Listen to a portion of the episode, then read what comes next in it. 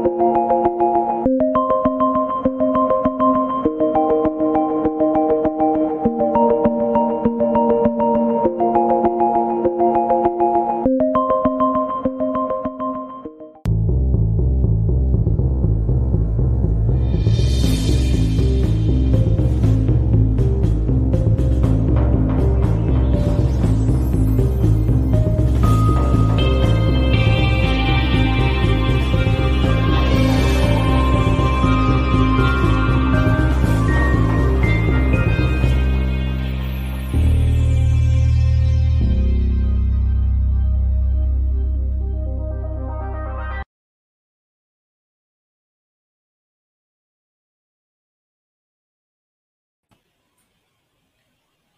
noches amigos, aquí estamos un día más en Debates Abiertos, emitiendo desde Madrid para todo el orbe.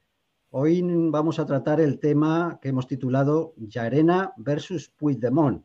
Ya sabéis que en diciembre se aprobó una reforma del Código Penal que eliminó el delito de sedición, el cual sustituyó por el de desórdenes públicos agravados, una sustitución extraña porque realmente es un nuevo delito que poco tiene que ver con el de sedición y también se reformó el delito de malversación, que se redujeron los, tipos penales eh, según los casos ¿no? de malversación, si había ánimo de lucro, si no, etcétera. Todo esto se sabe que fue pactado entre el gobierno de Pedro Sánchez y Esquerra Republicana pues, eh, de Cataluña, pues eh, buscando mejorar la situación procesal de, los acusados, de los que fueron condenados por el delito de sedición también para procurar que la inhabilitación que pesa sobre ellos pues pudiera eliminarse y a la vez facilitar el retorno de los que están huidos por, Europa, eh, como es el caso de Puigdemont. Entonces, bueno, eh, a raíz de esto vimos un auto de Llarena en el cual sí eliminó el, delito de, de, sedición porque ya no existe en el Código Penal, por lo tanto no se le puede reclamar a Puigdemont eh, no, no, lo, sustituyó por el de desórdenes públicos agravados porque eh, estableció, creo que como buen criterio, que no se podía aplicar ese tipo y, sin embargo, sí ha aplicado la malversación y también eh, creo que la, desobediencia.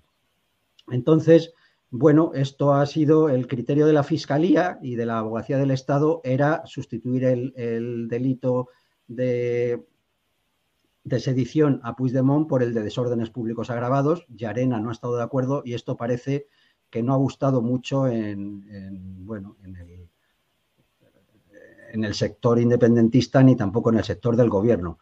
Bueno, para analizar este, este, este tema, en parte desde el punto de vista jurídico, pero sobre todo en sus consecuencias políticas, pues hemos traído pues, a varios de nuestros habituales eh, analistas que seguramente pues, eh, podrán eh, entrar en profundidad y mostrarnos qué es lo que esto esconde, hacia qué vamos, si estamos ante, eh, bueno, esto que ya hemos hablado en otros programas, ¿no? de, una transformación de la naturaleza del régimen o si estamos incluso en, un intento de mutación constitucional, como, como, ha salido un artículo que luego comentaremos de Juan Manuel de Prada.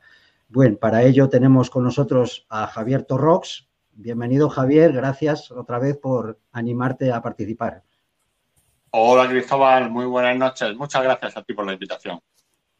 A ti Javier, ahora, ahora enseguida entramos, presento a los otros, Javier desde Málaga. Tenemos a Iván Ábalos, que está en La Rioja. Bienvenido Iván. ¿Cómo estás Cristóbal? Buenas, buenas tardes Javier y Héctor y, a toda la audiencia. Pues nada, aquí estoy muy bien, eh, deseando escucharos, a ver, a ver qué luz aportáis sobre este tema complejo de ese auto de Yarena que parece que no ha gustado mucho, ¿no? No ha caído muy bien en ciertos sectores. Y por último tenemos a Héctor, que está ahí en, Abu Dhabi pasando frío. ¿Qué tal, Héctor? ¿Cómo estás? Hola, Cristóbal. Sí, hoy 22 grados de máxima, que es un, es un récord. Los coches no arrancan por la mañana. Esto es un desastre. Así que bueno, vamos a ver. Eh, muchas gracias por contar conmigo una noche más. Y venga, vamos a darle para adelante. Muy bien, pues nada, entonces empezamos. Como decía, eh, ese auto de, de Llarena pues no ha tenido en cuenta los criterios de la Fiscalía ni de la Abogacía del Estado que querían sustituir el delito de sedición por el de desórdenes públicos agravados.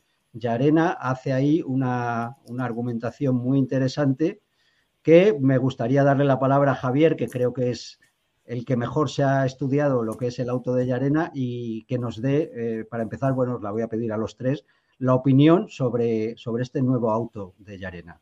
Adelante, Javier, te escuchamos a ver qué, quieres contarnos de, lo que ha, de lo que ha puesto ahí Yarena. Muchas gracias, Cristóbal.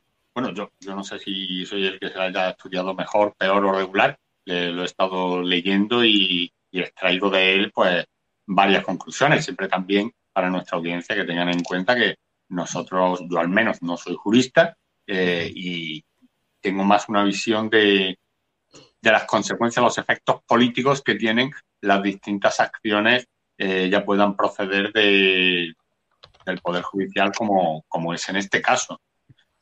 Lo que ha sucedido, mm, desde mi punto de vista, es lo siguiente. Ya sabemos que, que el Poder Legislativo, siguiendo instrucciones del Poder Ejecutivo, ha derogado el delito de sedición en una reforma del Código Penal que han metido, han introducido de rondón en, otra, en otra ley, en la transposición de una directiva europea.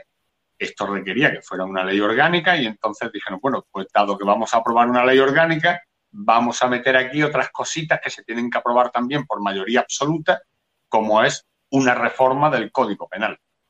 Y en esa reforma del Código Penal han derogado la sedición, han reformado el delito de malversación, han introducido cambios en él y han introducido un delito nuevo con el que pretenden sustituir lo que antes estaba tipificado como sedición y que es el delito, como bien apuntabas antes, de delito de desórdenes públicos agravados. Pero claro, no, no puede suceder que si tú has cometido un acto que antes estaba tipificado como sedición, ya no te pueden perseguir por sedición, no te pueden perseguir por ese otro delito con el que pretenden sustituirlo, porque ese delito no existía en el momento en el que sucedieron los hechos. La Fiscalía con posterioridad le ha dicho al magistrado instructor, al señor de Arena, que sí que hay que, procesar a, a Carles Puigdemont y compañía por este nuevo delito, porque mm, siguiendo la doctrina de que las disposiciones penales favorables al reo tienen efecto retroactivo, pues esta sería de aplicación a los reos. Pero esto no es una disposición favorable con que se pueda eh, que pueda tener efecto retroactivo, porque es que esta disposición, esta nueva tipificación, eh, el propio objetivo lo dice, es nueva, no se puede retrotraer al pasado, aunque pretenda aminorar la pena con la que eh, la sedición, el delito tipificado como sedición, castigaba a, las personas convictas por este delito, aunque la pena nueva sea menor, eso no significa que deba sustanciarse ese nuevo delito en, unos acontecimientos que tuvieron lugar cuando ese delito no, no existía. Es, eh, vamos, es, es absurdo, no, no tiene sentido enjuiciar a alguien por un delito que no existía en el momento en el que sucedieron los hechos, del mismo modo que sucede que no se puede juzgar a Puigdemont y compañía por sedición ya, porque ese delito ya no existe, por esa misma razón. Entonces, aquí lo que está sucediendo desde mi punto de vista es, como bien apuntabas, una planificación perfectamente orquestada para que tenga unos efectos que están persiguiendo y que tienen perfectamente planificados. Entre ellos está eh, que las personas que han sido inhabilitadas y que aún permanecen inhabilitadas porque no les el indulto fue parcial y, el indulto no afecta a la, a, la condena por, de inhabilitación, pues que puedan quedar habilitados para el sufragio pasivo, es decir, para presentarse a elecciones, y para que el señor Puigdemont y compañía pudieran volver a España eh, en libertad eh, y no ser perseguidos por el delito de sedición. Y en caso, como mucho, que fueran perseguidos por este nuevo delito de desórdenes públicos agravados y, ver qué sucedía con ello. Todo esto nos hacía pensar, eh, yo mismo lo apunté en algún programa anterior, que una vez que esto entrara en vigor, el señor Puigdemont y compañía volverían a España en libertad y se pasearían por Barcelona, eh, aclamados por las multitudes, porque ya no existiría el delito de sedición. Efectivamente, esto es así, todavía no han vuelto, pero claro, no, no había tenido yo en cuenta que podían existir estos otros matices que aquí apunta también el magistrado Llarena. Y no, no me quiero extender más, pero me parece muy inteligente lo que ha hecho el magistrado de Arena de retrotraerse al delito de desobediencia. Bueno, no puedo juzgarlos por sedición porque ya no existe el delito de sedición. Este otro nuevo delito que me presentan no puedo utilizarlo porque en el momento de los hechos este delito no existía, pero lo que ocurrió sí que cabe dentro de otro delito, que es el de desobediencia, que antes quedaba subsumido en el de sedición, eh, porque el de sedición era más grave. Pero ahora que ya no existe la sedición, pues sí que son perseguibles por, por la desobediencia y el magistrado Llanera mantiene también que sí que son perseguibles, aun con la reforma del delito de malversación, que sí que son perseguibles los hechos por el delito de malversación, no por el reformado, sino por el que estaba vigente en el momento de la realización de los hechos, sin que la reforma, según el magistrado Llarena, pueda constituir una eliminación o una minoración de la pena que pudiera conllevar eh, ese delito en caso de ser encontrados culpables de ellos eh, en un eventual juicio oral próximo. Pues muchas gracias, Javier, por esa introducción. Vamos a escuchar a Iván primero, a ver qué, cómo valora él ese auto, y después a Héctor, y luego vamos entrando ya en los detalles. Adelante, Iván. Yo tampoco soy jurista, pero bueno, vamos a ver porque se pueden observar ciertas, ciertas cosas ¿no? de, lo, con lo que está pasando.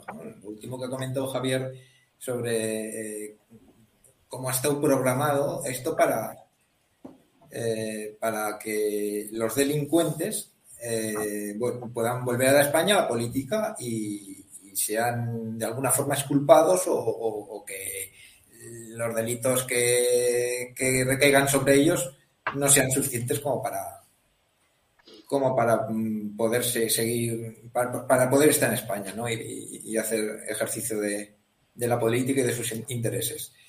Eh, eso es así. Lo que pasa es que mm, volvemos otra vez a lo que ya hemos comentado en programas anteriores, como, como con la ley del sí es sí, ¿no? Hay una pésima legislación. Es decir, eh, los legisladores eh, no tienen en cuenta lo que las, las, reglas, las normas que el derecho exige. Es decir, ellos con la legislación, como legisladores, no son capaces, teniendo el poder de legislar, no son capaces de llevar a cabo lo que ellos pretenden. Por yo, por torpeza, ¿no? Y, quizá también por, una tesis muy peligrosa del derecho que tienen, mm, del cual, bueno, se saltan la norma, eh, las normas ¿no? del derecho, las normas intrínsecas del, derecho y del Estado de Derecho, y nos llevan a, bueno, a, una arbitrariedad y a, un, y a, una anarquía dentro del derecho que, amenaza el propio Estado de Derecho, lo hemos comentado en programas anteriores. Eh, Javier, eh, eh, Javier ha señalado que el delito de sedición, que era el que tenía vigencia entonces, al extinguirse, el, delito de desórdenes públicos no se puede aplicar porque no existía entonces. Entonces solamente se puede, se, puede se podría haber, en el caso de que hubieran bajado, por ejemplo, la pena de sedición, siempre que no se hubiera extinguido el delito, pues sí que se podría posiblemente haber, haber seguido con ese delito. Pero es que no, no puedes seguir con desórdenes, no puedes ir o poner ahora desórdenes públicos porque no existía. Hay una serie de, normas y, garantías, ¿eh? porque es un sistema garantista en el cual eh, no se concibe eso. ¿Qué es lo que pretendían los legisladores? O sea, hay una concepción del derecho, independientemente de que sean torpes o no, porque son los que tienen el poder político y es peligroso. Hay una concepción del derecho eh, que rompe las reglas del Estado de Derecho. ¿eh? El Estado de Derecho como tesis de que el Estado se somete a su propio derecho. ¿vale? Ya sabemos que todo Estado tiene derecho, pero como dijo alguien que no recuerdo ahora qué, autor dijo, una cosa es el Estado de Derecho y otra cosa es el Estado con derecho. Todos los Estados tienen derecho, pero el Estado de Derecho es un sistema, ¿eh? una tesis en la cual, pues, mediante bueno, el, Estado en sí se somete ¿no? a su propio derecho. Em, quiero añadir otra cosa que, también eh, el juez de Llanena eh, deja, deja caer, o bueno, lo, dice, ¿no? Eh, el ánimo de lucro sigue. O sea, ¿por qué la malversación, el delito de malversación no cambia cuando los propios legisladores pretendieron que cambiase eh, las penas en la, malversación? Porque los legisladores no han legislado como deberían de haber legislado para, para, que su, pretensión de, bajarle las penas a, los, a los delincuentes eh, se, hubiera hecho efectiva. No, el juez de arena ha ido a la jurisprudencia y concluye que sigue habiendo ánimo de lucro. Porque eh, el ánimo de lucro eh, está en la jurisprudencia y ellos no han detallado en la nueva ley qué sería el ánimo de lucro. Ellos ponen, ah, por, lo que he leído, ¿vale? Eh, ellos ponen ánimo de lucro, pero, pero el, el, ánimo de lucro, hay una jurisprudencia que te está diciendo que el ánimo de lucro no solamente es llevártelo tú calentito, sino sacar beneficios de ello, aunque no sean siquiera patrimoniales. Eso lo dice las diferentes jurisprudencias. Me estoy basando sobre todo en un, en, un libro del famoso penalista José María de Pablo, ¿vale? Eh, entonces, ¿por qué los legisladores caen en esta torpeza? ¿Eh? Pero a la vez una torpeza que si, se, si, si alguna vez se impone, que, que es posible, es peligrosa para el propio Estado de Derecho. ¿Vale?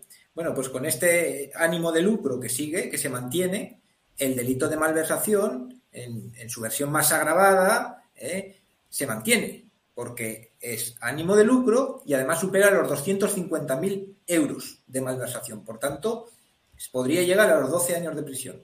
El juez de Arena, entonces, en la, en la euroorden ha quitado el delito de sedición porque se ha extinguido y ahora es malversación por, eh, igual, igual que, en, que anteriormente estaba la malversación. Eh, y quiero añadir una cosa referente a, a, Yarena y referente a que, está al caer la semana que viene. Y es la declaración del Tribunal de Justicia de la Unión Europea sobre las prejudiciales de Yarena. ¿Vale? Eh, el 31 de enero, el Tribunal de Justicia de la Unión Europea responde a las cuestiones que el juez Pablo Yarena eh, le hizo acerca de, eh, bueno, de cuál es en realidad el sentido de las órdenes y a qué se debe, bueno, no sé exactamente cómo, lo dije literalmente, pero a qué se debe que el Tribunal, el tribunal de Bélgica eh, no extraditara a, a, Puigdemont a, España, cuando las euroórdenes están pensadas mm, para en, o, tienen que ser llevadas en un acto de confianza entre los países. No tiene que ser, eh, no tienen que ser revisadas en el propio código de cada país, como pasa con las eh, extradiciones ordinarias. ¿Vale? A ver lo que, cómo se pronuncia el Tribunal de Justicia de la Unión Europea la semana que viene, 31 de enero, porque eh, esto puede, puede tirar. Eh, Javier Torros ha hablado antes de, que el juez de Arena ha tirado los argumentos del gobierno. El Tribunal de Justicia de la Unión Europea, si se pronuncia así, tira todo el argumento de homologación europea y todas estas tonterías mm, que, han estado diciendo durante todos estos meses, que no se las creen más que, más que ellos, simplemente para justificar que los delincuentes tienen el poder y quieren bajarse las, en España, tienen el poder en España y se quieren bajar las peñas. Si, el, si, la, decisión del Tribunal de Justicia de la Unión Europea, eh, bueno, yo pienso que el Tribunal de Justicia de la Unión Europea, en primer lugar, el abogado del Tribunal del TJUE se pronunció en verano a favor de Yarena, digamos, ¿no? Le dio la razón a Yarena. Y cuando el abogado del TJUE eh, mm, se declara eh, o, dicta una declaración acerca de, este tipo de, cuestiones, el Tribunal de Justicia de la Unión Europea estadísticamente suele, eh, suele hacer una declaración similar. ¿vale? Eso desde, estadístico, el, Tribunal de Justicia de la Unión Europea es muy probable que mm, tenga una declaración eh, en favor a, lo, a Yarena, digamos, ¿no? Pero además, si el Tribunal de Justicia de la Unión Europea dice que mm, Yarena no tiene derecho o, que no tiene razón y que cada país tiene que mirar su propia legislación, eh, el Tribunal de Justicia de la Unión Europea está eh, va en contra de sí mismo como organismo, ¿no? Porque eh, digamos que le está dando la soberanía que en otros momentos además le ha quitado a los países, el Tribunal de Justicia de la Unión Europea y los, y los organismos de justicia de la Unión Europea, como se ha podido ver en diversas sentencias eh, con, tribunales superiores al de Alemania o de Francia y de otros países, donde el Tribunal de Justicia de la Unión Europea está eh, reclamando la soberanía ya en Europa y ya no tanto en, en los estados nacionales. Vale, Iván, ahora entramos en detalle en todo esto de a ver qué piensan los demás del Tribunal de Justicia. Vamos a escuchar el, la primera opinión de Héctor acerca del auto. Si, tienes algo que añadir a lo que han dicho los compañeros, adelante, Héctor. Sí, gracias, Cristóbal. Eh, bueno, añadir, añadir poco porque casi todo ha sido ya explicado por los compañeros. ¿no? Yo lo que, lo que puedo hacer y me gusta hacer además es eh, aclarar un poco el panorama y dar un como un marco de referencia de quién es quién, ¿no? Actores principales que tenemos aquí. Aquí tenemos a los reos, que son los que montaron toda la historia del proceso de independencia. Vale, los reos, los acusados, llamémoslo como queramos. Después tenemos al juez. El juez es el señor que escucha los argumentos de la acusación, los argumentos de la defensa, considera unos hechos probados, esos hechos probados son pasados por unos fundamentos de derecho y al final te sale el fallo. Bien. Eh, y luego está la fiscalía. ¿Quién es la, la fiscalía? La fiscalía es un órgano del Estado español que en un juicio acusa cuando se han fundamentalmente cuando se han producido delitos que van en contra mm, del Estado español. Por ejemplo, si a una persona le roban una cartera en la calle y el, atracador es detenido, ahí no, actúa la fiscalía. ¿Vale? Pero si hay, por ejemplo, una defraudación de impuestos que va directamente contra las finanzas del Estado, ahí sí puede actuar la fiscalía. O delitos de terrorismo o delitos de sedición, como en un principio era este. ¿De acuerdo? ¿Qué es lo que sucede? Que con el actual funcionamiento del Estado español, como ya se, encargó Pedro Sánchez de aclarar, la Fiscalía depende del Gobierno. Estas son declaraciones del actual presidente del Gobierno. ¿Mm?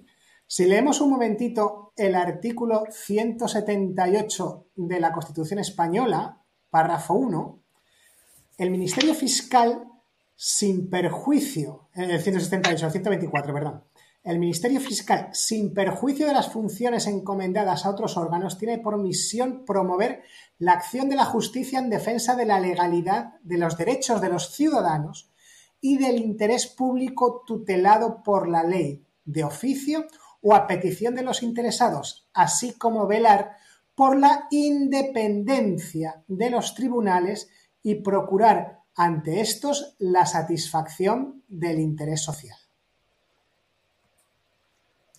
Este artículo de la Constitución española es absolutamente incompatible con las declaraciones que hizo en su día el presidente del gobierno. Esto demuestra una vez más, como ya hemos explicado tantas veces aquí, cómo la Constitución es velada, es violada repetidas veces, ya no solo sin que ocurra nada, sino que esa violación es el funcionamiento normal y habitual del Estado español. Es decir, aquí había unas personas que en principio habían cometido unos delitos tipificados en el Código Penal, pues debido a la dependencia de la estabilidad del gobierno de estos reos, ese delito tiene que ser eliminado Como la eliminación de ese delito favorece al reo, aunque el delito estuviese en vigor cuando se cometieron los hechos, ya no se puede acusar al reo de eso. Se sustituye por un nuevo delito. Como ese delito no existía cuando se cometieron los hechos, no se puede acusar al reo de haber cometido un delito que no estaba tipificado cuando se cometieron los hechos. Por tanto, de una manera o de otra, al final de la cuestión, nada de nada. ¿Por qué estamos en esta situación? En esta situación estamos porque los españoles no tenemos el derecho de elegir a nuestro presidente del gobierno. Si el presidente del gobierno fuese el resultado de unas elecciones por distrito único, si es necesario, a doble vuelta, no se hubiesen producido estas reformas del Código Penal, ni tampoco estaría actuando la Fiscalía violando la Constitución. Es decir, la causa raíz de todo lo que está pasando está en la falta de democracia formal del régimen español. No hay separación de poderes. No podemos elegir al presidente del Ejecutivo independientemente del legislativo. El legislativo obedece las órdenes del Ejecutivo para aprobar las leyes que le ordena hacer el Ejecutivo. Por lo tanto, el régimen político español es una oligarquía. Y las oligarquías funcionan por reparto de botín. Y esto más o menos ha funcionado hasta que se repartió todo, hasta que se repartió la educación por intereses, hasta que se repartió la sanidad y ya lo que queda por eh, repartir es la soberanía del Estado. Y en esas estamos. Entonces, el régimen español está llegando al límite. Porque el régimen español, al ser oligárquico, funciona por reparto. Hasta que se acaba el botín. Por eso el régimen español está en crisis. Por eso el actual gobierno de España, para poder mantenerse en el cargo, facilita que a un señor de Huelva se le quite parte de su país, que es Cataluña, por el hecho de que haya unos cuantos catalanes que quieran un Estado propio. Es decir, se está robando el Estado-nación a los propios españoles. Se ha dado un paso más. No es que el Estado sea totalitario, es que ese Estado-nación del cual deberían dotarse los españoles a través de la libertad política, la propia existencia de ese Estado vertebrador de la nación, está puesta en duda por el propio gobierno. Y la distinción entre gobierno y Estado es aquí fundamental. Porque el gobierno únicamente tiene que mandar sobre el Estado. El gobierno no puede o no debería poder, si hubiese una constitución real en España, el gobierno no debería poder ni crear el Estado, ni destruir el Estado, ni modificar el Estado porque solamente los ciudadanos, a través de su poder constituyente, son los únicos que deberían poder realizar esa función. Entonces, hasta ese punto está llegando ya el régimen político español, mm. a la destrucción del propio Estado sobre el que ellos mandan. Es una crisis de régimen. Muy bien, Héctor. Eh, ahora vamos a entrar en esos temas que, has tocado, pero antes yo quería volver al, auto de Yarena. Después ya analizamos todo esto de lo que está pasando ¿no? con el Estado español. Y, en el auto de Yarena hay además mm, un fuerte varapalo, yo creo, a este cambio legislativo, ¿no? Y eso a lo mejor no lo, nos lo puede explicar Javier.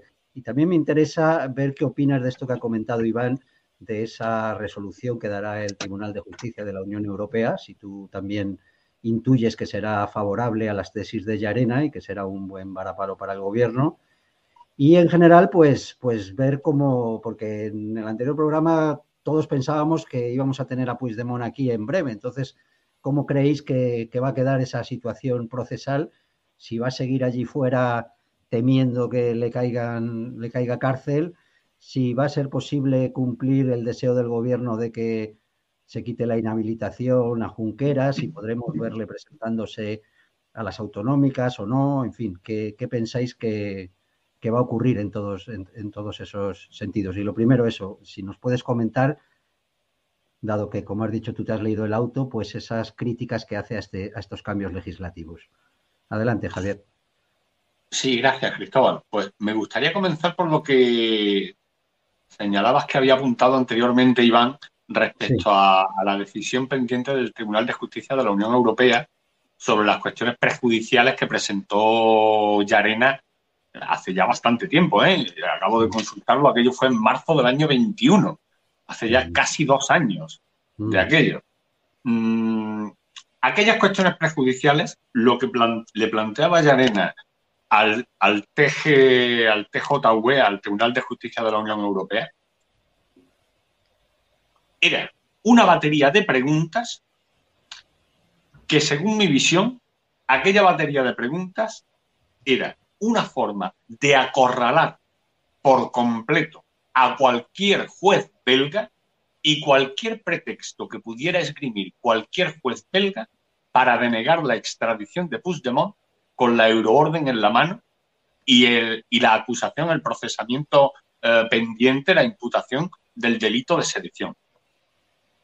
Era una batería de preguntas, eh, una docena o catorce preguntas, no recuerdo exactamente el número, pero un número bastante alto de preguntas. Y el objetivo era ese, acorralar a la justicia belga para que no se pudiera escapar ningún juez belga ante lo que pudiera decir eh, o sea, ya con los argumentos en la mano del Tribunal de Justicia de la Unión Europea. Que ningún juez belga pudiera decir, bueno, sí, pero es que esto, no, el TJV ha dicho esto, pero es que lo otro, no, el TJV ha dicho lo otro. O sea, era cerrar cualquier posible salida a la justicia belga, que es una justicia totalmente corrompida, es algo que, sabemos de, de forma fehaciente todos los españoles después de de décadas y décadas de, esconder a, terroristas de ETA eh, dentro de sus fronteras y de negarse a extraditarlos y, ser puestos a, disposición de la justicia española para enjuiciarlos por sus crímenes. Y yo no sabía esto que ha apuntado Iván eh, y que el Tribunal de Justicia de la Unión Europea iba a dar respuesta a estas cuestiones prejudiciales presentadas por Yarena a fin de mes. Amigo mío, esto explica entonces las prisas para derogar la sedición. Aquí están las prisas. Esto es lo que lo explica. Lo que no sé yo es qué, sucederá ahora, porque eh, va a contestar el Tribunal de Justicia de la Unión Europea lo que le planteaba el magistrado Yarena, porque aquellas preguntas se hicieron en un contexto en el que el ordenamiento jurídico español era uno y ahora es otro. El juego ha cambiado. Las cuestiones, no sé hasta qué punto, desde el punto de vista jurídico, las cuestiones que planteaba eh, el magistrado de mmm, se ven o no afectadas y en caso de verse afectadas, en qué grado, por la modificación del Código Penal y la derogación del tipo de sedición. Porque si la euroorden era por sedición y el propio magistrado de Arena la ha dejado ya sin efecto en este auto, porque en la parte dispositiva lo primero que acuerda el juez Llarena es dejar sin efecto la euroorden eh, y busca y captura de, de y compañía por el delito de sedición, sí que mantiene la orden de busca y, y detención por el delito de desobediencia y el de malversación, pero para esos delitos no hay euroorden. Hasta donde yo sé, que yo recuerde en este momento. También Yarena apunta al final de su auto que sobre esa cuestión eh, se pronunciará una vez que se pronuncie tanto el Tribunal de Justicia de la Unión Europea sobre esas cuestiones prejudiciales y también el Tribunal General de la Unión Europea, que está pendiente, es otro tribunal, que está pendiente de que se pronuncie también por otra cuestión distinta, que es la de si el señor Puigdemont y el señor Antoni Comín tienen o no, cuentan o no, con inmunidad parlamentaria. Y todo apunta a que eh, fallará, este tribunal fallará eh, diciendo que no tienen inmunidad parlamentaria porque de hecho ni tan siquiera pueden acreditar documentalmente que sean europarlamentarios. El Parlamento Europeo les ha dado un acta de eurodiputados, pero por lo que el Parlamento Europeo ha leído en los medios de comunicación. En los archivos del Parlamento Europeo no consta absolutamente ningún documento que acredite que estos señores son europarlamentarios por España. Pero ningún documento. Están percibiendo una retribución con cargo al Parlamento Europeo, están teniendo unos privilegios por ser parlamentarios, pero no lo han acreditado en ningún momento. Es como si de repente eh, todos los medios de comunicación españoles se pusieran de acuerdo para decir eh, Cristóbal Cobo es europarlamentario y entonces, pues a ti Cristóbal te dan un acta de europarlamentario y, te dan un, escaño y te pagan tus viajes a Bruselas, a Estrasburgo, pero no porque tú hayas resultado elegido en una elección, sino porque lo han dicho los medios de comunicación. Esto es muy relevante también. Madre mía. Sí, sí, es de locos. Y, con esto se, me ha ido un poco el santo al cielo. ¿Qué, otras cuestiones me habías planteado? Discúlpame, Cristóbal. Ese, varapalo que le mete en el auto a, las reformas de los, de los delitos, que yo creo que Yarena deja ver que, no las ve justificadas en ningún caso, ¿no? Y como tú lo has leído, pues a ver si, puedes comentarnos lo que dice ahí Yarena, ¿no? Sí, en la exposición de motivos de, de la ley, o sea, cuando el legislador eh, en esta ley Tutti Frutti, la ley Tutti Frutti en, la que entra la, reforma del Código Penal, la transposición de directivas europeas, la, eh, ley de, represión del contrabando, otra ley de, no sé qué historias más. Es, un Tutti Frutti eh, de, de ley orgánica. Bueno, pues en la exposición de motivos dedica un apartado a cada una de estas leyes eh, nuevas o, de reforma de legislación previa. Entonces, el apartado octavo es el que dedica a la cuestión de la derogación del delito de sedición y demás. Eh, y en este apartado, el legislador apunta tres razones por las que deroga el delito de sedición, que son las siguientes. La primera, armonizar la legislación española sobre esta materia con la de los países de nuestro entorno. Bueno, en primer lugar, yo a esto mm, apuntaría que eh, no existe ninguna necesidad ni de España ni de ninguna otra nación del mundo de armonizar su legislación con ninguna otra nación del mundo. España es un país soberano y su poder legislativo debería poder hacer sus leyes de forma independiente y al margen de la legislación que puedan tener otros países de su entorno o de las antípodas. Eso es irrelevante. Hombre, evidentemente, lo lógico y lo razonable que se, se legisle de, forma que, se protejan los intereses españoles, de los españoles, y los bienes jurídicos establecidos en la Constitución y, en el resto del ordenamiento jurídico. Bueno, eso por un lado. Y por otro lado, la cuestión per se de la armonización, la, lo que el, diario El País y similares gusta llamar la homologación, el homologarse con, lo que llaman Europa. Pero claro, Europa es España, es Portugal y, qué sé yo, y es Estambul. Estambul está en Europa, no está en Asia Menor. Estambul está en Europa. O, o Albania también es Europa. ¿Nos fijamos en el Código Penal de Albania? No, ¿verdad? Bueno, en cualquier caso, lo que dice el legislador, el argumento que da es que el propósito, uno de los tres propósitos, es armonizar la legislación española sobre esta materia con la de los países de nuestro entorno. Luego da otras dos justificaciones que ahora después comentaré, pero lo que hace Yarena es, con cada una de estas tres argumentaciones, demolerlas exponiendo la realidad fáctica de cómo esos tres razonamientos, esos tres pretextos, mm, se caen por su propio peso. Ninguno de ellos justifica la acción del legislador y ninguno de ellos responde a la realidad. Este, por ejemplo, de armonización con los países de nuestro entorno, Yarena lo que hace es citar, para dar respuesta a este argumento, citar la propia sentencia de, que dio el Tribunal Supremo en octubre del 19 a, los convictos por sedición.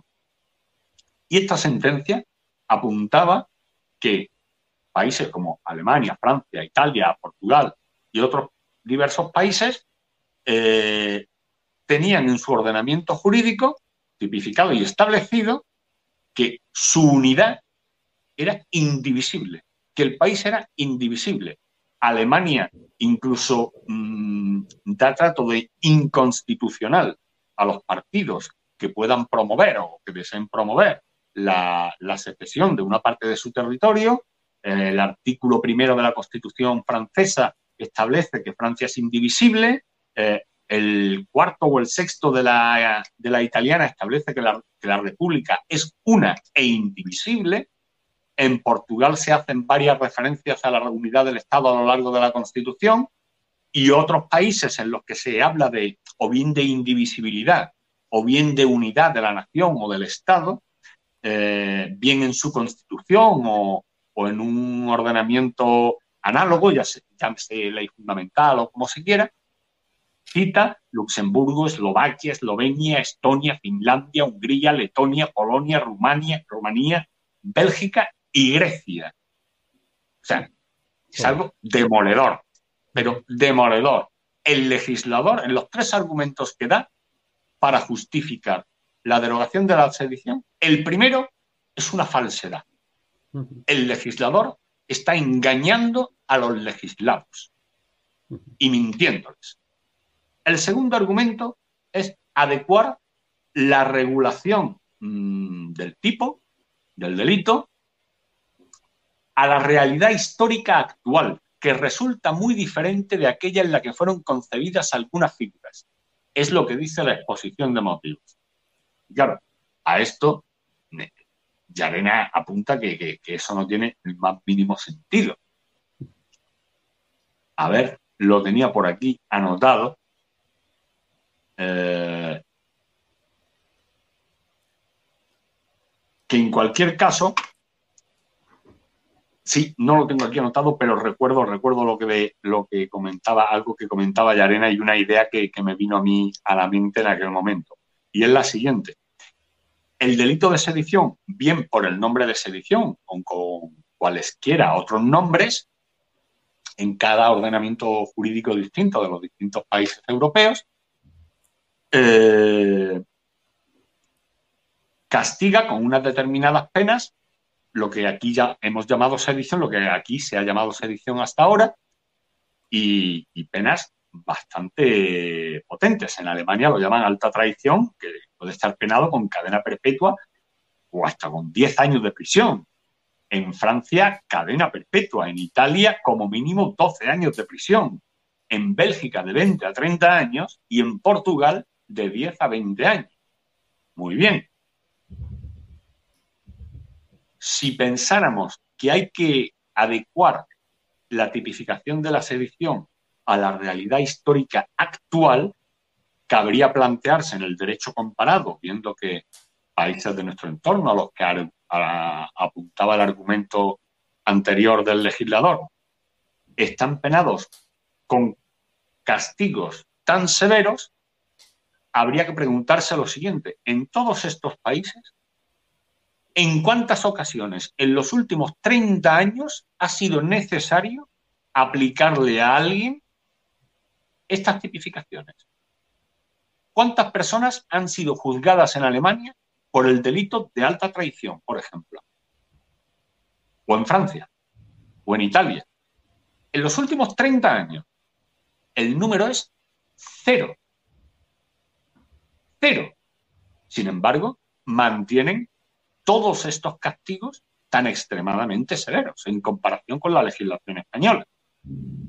Si nosotros nos vamos al ejemplo español, nos encontramos que en los últimos cinco años, hace tan solo cinco años, pues ya tenemos a cerca de una docena de personas convictas por este delito, que cuando fueron condenadas afirmaron que tenían intención de volver a cometer ese delito, que después de esta afirmación han sido indultados por el gobierno por la comisión del delito que amenazan con repetir, y ahora ha sido derogado el delito que han cometido por el que han sido condenados y que amenazan con repetir.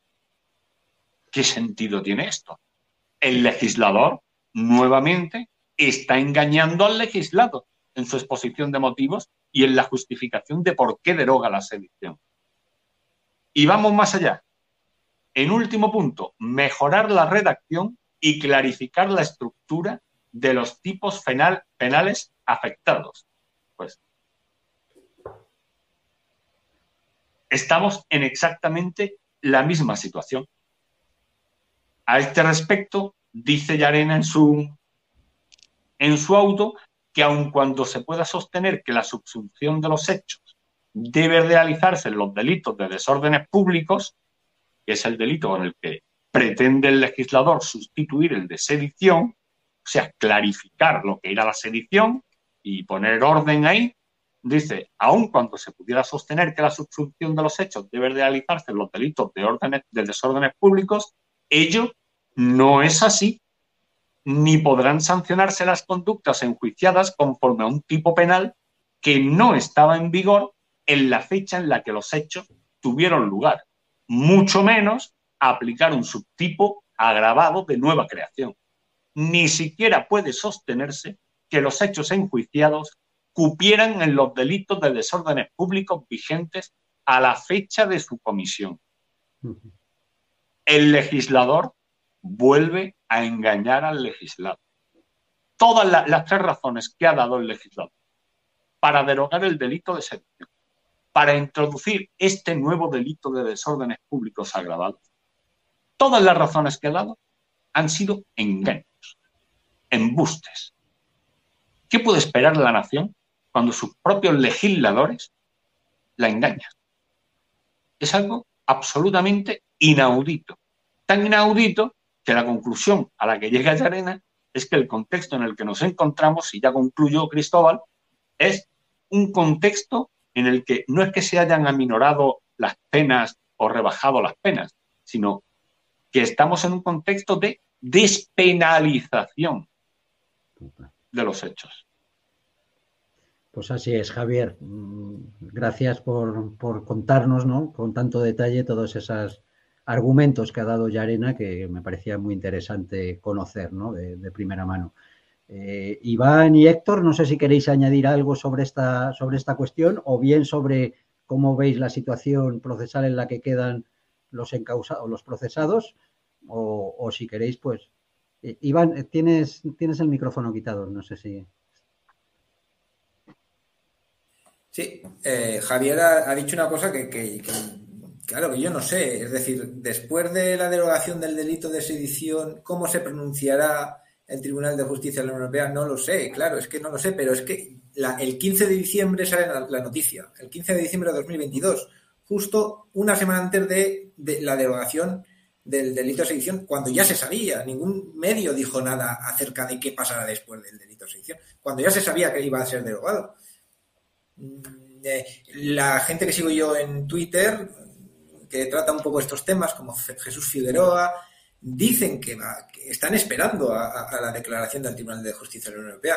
Yo, yo también, a ver qué, pasa, porque la fecha está ahí indicada el, el 15 de diciembre de 2022. Salió la, fecha, entonces yo cuento con que va a haber algún tipo de pronunciamiento. Me, estoy expectante, ¿vale? está ahí. ¿Y, qué pasa si qué pasa si, si se pronuncia, no? Que, es que es que si se pronuncia el Tribunal de Justicia de la Unión Europea y le da la razón a Yerena, de alguna forma mm, el relato al gobierno se cae y bueno, yo creo que, los medios, y aunque no quieran los medios, es que ya mismo en Twitter va a tener una trascendencia. Mismo Javier Torros, que tiene mucha, mucha actividad en Twitter, seguro que le va a dar le va a dar trascendencia y, un montón de, gente que, le, van a, le, van a dar mucha trascendencia a lo que diga el Tribunal de Justicia Europea. Pero habrá que esperar, habrá que esperar. Eh, en cuanto a lo de la homologación, eh, me, ha hecho mucha gracia, claro, Turquía también está, eh, o otros países, ¿no? ¿Qué es eso de homologar? ¿Y por qué se homologa la sedición y no se homologan otras cosas? ¿O, qué pasa? Em, es totalmente interesado. Claro, ¿bajo qué criterio homologar? Si cada país tiene una, ley, una ley diferente. O sea, esto, el mismo, el mismo neutral sacó un artículo hace unos meses no es por darle a, neutral eh, autoridad, ¿no? Pero eh, como pone a juristas que dicen que, hablan sobre ello, pues yo voy a utilizar eh, estas declaraciones porque, porque es así. un, un, jurista, Enrique López, afirma, aunque la sedición no se encuentra de manera idéntica en otros ordenamientos jurídicos, es posible encontrar delitos equiparables en otros países europeos, como comparte neutral. Punto es. Enrique López, abogado penalista, dice, no habrá ninguno exactamente igual al español. Cada, cada estado en Europa ha protegido su ordenamiento de orden público y seguridad interior de una manera diferente porque ha hecho frente a realidades históricas de índole diversa, lo que da lugar a distintos delitos de sedición. El mismo neutral, el mismo neutral, que no es sospechoso para nada de ir contra el, gobierno. ¿eh? Entonces, ¿En qué cabeza cabe eso de homologar? ¿Por qué España tiene que homologarse? ¿Por qué no se, homologan otros países a España? ¿Será que España no tiene derecho a tener su propia legislación y otros países sí? Claro, ¿quién, fija las penas y, lo que está bien y lo que está mal? ¿Quién lo fija? ¿Quién lo fija? La media. Lo, lo primero creo yo que habría que observar respecto a quién fija las penas o si se fijan o se dejan de fijar penas, habrá que mirar si los delitos se cometen o no. Porque claro, si tenemos un delito que se ha cometido y que quien lo ha cometido dice voy a volver a hacerlo, lo que no tiene sentido es despenalizarlo. Porque entonces te estás convirtiendo en cómplice del delincuente y estás despenalizando para que el delincuente no reciba ningún castigo. Exactamente, exactamente. Exactamente, que es el criterio que siguen también en, cuando, cuando están en la cárcel para, reinsertar, ¿no? Y, así, y, eh, para, y para disminuirles penas, eh, exigen también un arrepentimiento o exigen un, que, no, hay, que, no haya una continuidad de, su actitud delictiva, ¿no? Si, si hay declaraciones, como por ejemplo pasó con Juana Rivas, también la polémica esta, a ver, que esta tía está diciendo que, que, se mantienen sus 13. O sea, ¿qué hacéis soltando una persona? O Junqueras, el propio Junqueras cuando lo sacaron. ¿Qué, hacéis soltando una persona que dice que, lo, que, lo, volvería a hacer? Cuando ya la misma norma o ley está exigiendo que haya un arrepentimiento. ¿Vale? Entonces, pues esto es un poco lo mismo, exactamente. Pero, pero, pero, pero, ¿cuál es el criterio? Pero si es que no hay, no hay país igual que tenga las mismas leyes ni, no, hay homologación, no, no puede haber homologación de nada porque no hay ninguna referencia en la, que fijarse. ¿eh? Más allá de la germanofilia que hay en España para copiar en todo Alemania. Y no hay más. No hay más, no hay más que una filia. Es pura filia Alemania. Tenemos germanofilia. Y yo no tengo ningún cariño a ese país. Me parece muy bien. Pero es un, es un país que hace menos de 100 años mm, mataron un montón de judíos eh, metiéndolos en cámaras de gas. ¿Qué quieres que te diga? A mí no son ejemplo de nada. Hombre, son ejemplo de algo, ¿no? Son muy eficientes, y, pero ya está. ¿Y qué? ¿Y qué pasa? Bueno, bien, pero... Hasta eso de la eficiencia, la, eficiencia germánica, hasta eso es discutible. Hasta hay un mito ahí, hasta hay un mito ahí. Sí, sí, ahí hay un mito, ahí hay un mito. En fin, que, tiene que haber violencia y se exige violencia tal y como lo dicen los alemanes. Pues, pues no, pues aquí se, hay un código penal en función a la realidad política e histórica que hay. ¿eh? En Alemania tienen otra realidad y tiene una democracia militante. ¿Vale? Y como tiene una democracia militante, para empezar, ¿eh? Eh, un partido político puede ser declarado ilegal, porque así lo decía el, Tribunal Constitucional de Alemania. Si ve que no que comete un acto delictivo, sino que puede cometer, que, puede cometer una o, tener una ideología contraria al orden constitucional, que puede alterar el orden constitucional. Y si eso lo decide el Tribunal Constitucional alemán, se lo ventila. ¿eh? Y eso lo tiene en, Alemania. ¿Por qué? Porque en Alemania hubo nazismo y hubo un partido nazi muy fuerte después de la guerra. ¿eh? Y, un partido comunista también. ¿eh? ¿Eh? después, cuando la, reunificación. Y, están, y, el, y el partido nazi, como el partido comunista, están ilegalizados en, Alemania. ¿Vale? Porque atiende a una realidad histórica y eso en España no pasa. En España eh, ha, estado hasta hace nada un partido eh, que, que, convivía y, era, y era la parte política de un, de un aparato terrorista como era ETA. Y no pasa un nada. ¿eh? O sea, eh, no, no cabe la, democracia militante en España, que cada, país tiene una realidad y ya está. Aquí lo que pasa es que son excusas, ya está, y se, aprovechan del complejo de inferioridad español, porque hay un complejo de inferioridad impresionante y hay una filia hacia, hacia los alemanes y los germánicos en general. Dinamarca, Suecia, todos esos países de allá que son muy altos, muy rubios y con, y con ojos azules. Vamos. Gracias, gracias, Iván. Pues Héctor, si quieres comentar algo sobre esto. Eh, pues eh, muy poco que no esté ya dicho, la verdad. Eh, resaltar mis ideas de la anterior intervención, de que esto es debido a la necesidad que el gobierno tiene de los votos de los partidos nacionalistas. Y sí un aspecto técnico que creo que se ha pasado por alto cuando Javier Torrox ha leído la exposición de motivos de la ley que por cierto, una ley no debería tener exposición de motivos, una ley debe tener preámbulo, pero eh, no voy a entrar ahí, eso cambió con Zapatero, no sé por qué. ¿Tiene... Déjame apuntar, tiene preámbulo. Esta ley apunta preámbulo. Es Yarena quien en su auto habla de exposición de motivos. Vale. Vale. Eh, en, en lo que ha leído Javier, ha dicho homologación de estos delitos. La palabra homologación no está bien empleada y no debe pasarse por alto. Tú, por ejemplo, cuando utilizas un casco para montar el moto, ese casco debe estar homologado, es decir, debe cumplir la ley. Tú tienes un colegio privado en el que se enseña bachillerato y ese bachillerato que tú das ahí debe estar homologado. Es decir, que cumpla los mínimos legales que tiene para que ese título tenga validez. La legislación europea, ni a través de la política de transportes, ni a través de la política económica monetaria, ni de la política agraria común, ni de la política de seguridad, ni nada, ha legislado nunca sobre estas cuestiones. Por tanto, no hay nada que homologar en estos delitos respecto a la Unión Europea. Al escribir la palabra homologación erróneamente, sustituyendo a la palabra armonización, implícitamente se está atribuyendo un poder a la Unión Europea sobre España que hoy actualmente no existe.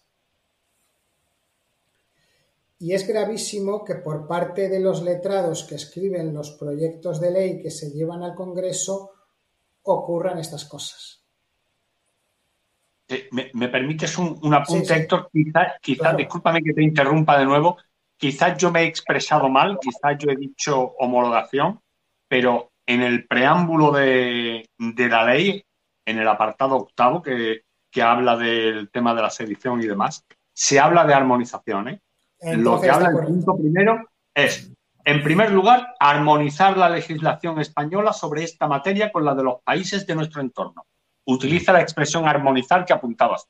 homologar, homologar era el, discurso político que utilizaban, ¿eh? la palabra que utilizaban el discurso político, en la demagogia, ¿no? homologar el discurso político, ¿y eso qué es? No, no, homologar era la palabra que utilizaban. Que, ellos usaban la palabra homologar. Estaban hablando de las razones por las que hacían esta ley, ¿vale? Era, entonces, pues es la, forma de intentar convencer a, la gente ¿no? o, justificarse.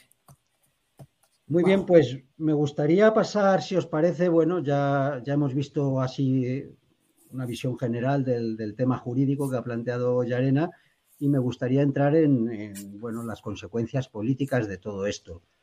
Eh, ya hemos hablado en anterior programa sobre esa crisis de régimen y, y, también de ese enfrentamiento que se había producido entre el poder judicial y el legislativo y ejecutivo, ¿no? A raíz de, esos intentos de cambiar la forma de nombrar a los magistrados del Consejo General del Poder Judicial, del Tribunal Constitucional, etcétera. El asalto al Tribunal Constitucional ya se ha producido por vía rápida. Eh, ya tenemos una, mayoría pues afín a este gobierno, de tal manera que ese tribunal, pues cuando tenga que opinar o que, o que juzgar sobre posibles convocatorias de referéndum, etcétera, pues pueda interpretar la Constitución de una manera favorable a los intereses de, estos gobernantes. ¿no? Eh, hay un artículo por ahí de Juan Manuel de Prada, que además he visto que tú le hacías referencia en, un tuit hoy o, ayer, Javier Torros, me refiero.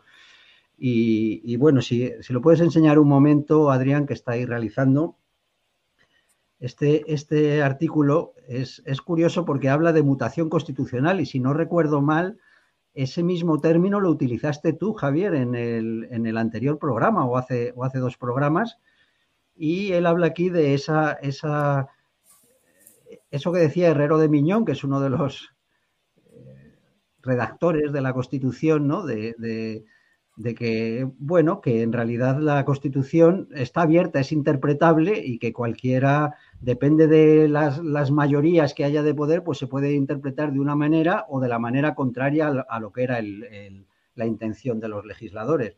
Eh, bueno, todo esto nos habla de, que realmente la Constitución es prácticamente lo contrario de lo que es una Constitución. Es decir, es, es arbitraria en el momento en que es interpretable y que lo mismo puede significar una cosa y su contraria, ¿no? Es un, texto abierto donde cada cual pues va haciendo de su capa un sallo y como muy bien habéis apuntado, creo que ha sido Héctor antes, pues, pues la norma aquí es el incumplimiento de la Constitución. Entonces, bueno, me gustaría oír vuestra opinión a raíz de este artículo de Juan Manuel de Prada que, recomiendo leer y, bueno, ¿qué tenéis que decir de, esta, de este proceso permanente en el que estamos, ¿no? Porque la Constitución, al dejar tantas cuestiones abiertas, pues ha convertido España en un eh, perpetuo proceso, ¿no? Eso, que hablan, les gusta tanto a los políticos de proyecto de país, como si un país no fuera un hecho, sino que fuera un proyecto, algo que hay que, hay que ir haciendo. Pues, Javier, si quieres empezar tú y luego Héctor y Iván, pues comentad lo que queráis sobre, sobre esta deriva en la que estamos, sobre estas mutaciones constitucionales que vivimos en España. Sí, gracias, Cristóbal. Pues Sí, el tema este de, la mutación constitucional, si no recuerdo mal, lo, estuvimos comentando en, el, programa que, hicimos justo unos días antes de, la Navidad. Eh, y fue a raíz de, un apunte que realizó uno de, los oyentes, eh, si no recuerdo mal, uno que se hace llamar, alguien que se hace llamar en Twitter carísimo líder, que, tiene muy, agudas observaciones, eh, y anotó algo mm, en, lo que en el, hizo un comentario en el que mencionaba eh, de pasada la mutación constitucional. Y apunté yo, digo, ojo con esto, que esto lo vamos a oír en los próximos meses. Mm. Lo, nos lo van a meter hasta en la sopa esto de la mutación constitucional, porque es una expresión y una teoría eh, mediante la que, como dice Juan Manuel de Prada muy, muy brillantemente en ese artículo, el texto constitucional puede significar una cosa y otra. Está todo abierto. Si está abierto, depende de la interpretación. ¿Y quién es el intérprete de la Constitución? El Tribunal Constitucional. ¿Quién controla en este momento al Tribunal Constitucional? El gobierno. Con lo que lo que estuvimos comentando en el anterior programa, unido a esto, eh, la teoría aquella de la omnipotencia del Parlamento, en la que el Parlamento lo puede todo con el pretexto de que ha sido elegido, dado que hemos sido elegidos por el pueblo, la soberanía reside en nosotros, nosotros podemos decidir cualquier cosa, podemos hacer cualquier ley que diga cualquier cosa y aquí tenemos un tribunal constitucional que va a decir que todo lo que nosotros decimos, aunque sea lo extremadamente opuesto a lo que diga la Constitución, este Tribunal Constitucional, mediante esta teoría de la mutación constitucional, va a afirmar que la Constitución, en un párrafo va a decir, la Constitución está cambiando. Y en las conclusiones del fallo va a decir, pues sí, la Constitución ha cambiado.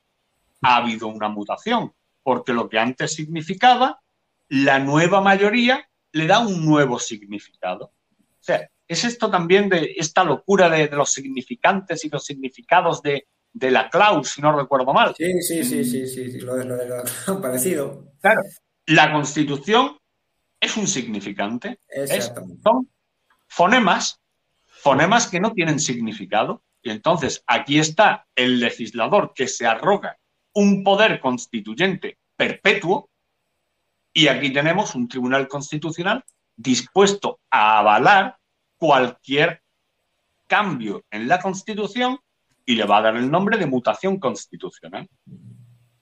Tenemos una nueva generación viva eh, que no votó la constitución del 78, por lo tanto, esta nueva generación, a través de los diputados que elige en unas elecciones ordinarias, esos diputados se van a poder constituir en unas cortes constituyentes exactamente por el mismo procedimiento por el que el Congreso Ordinario resultante de las elecciones de junio del 77 se constituyó a sí mismo en constituyente por el artículo 33. Vamos, porque le dio la gana, porque lo decidieron unilateralmente.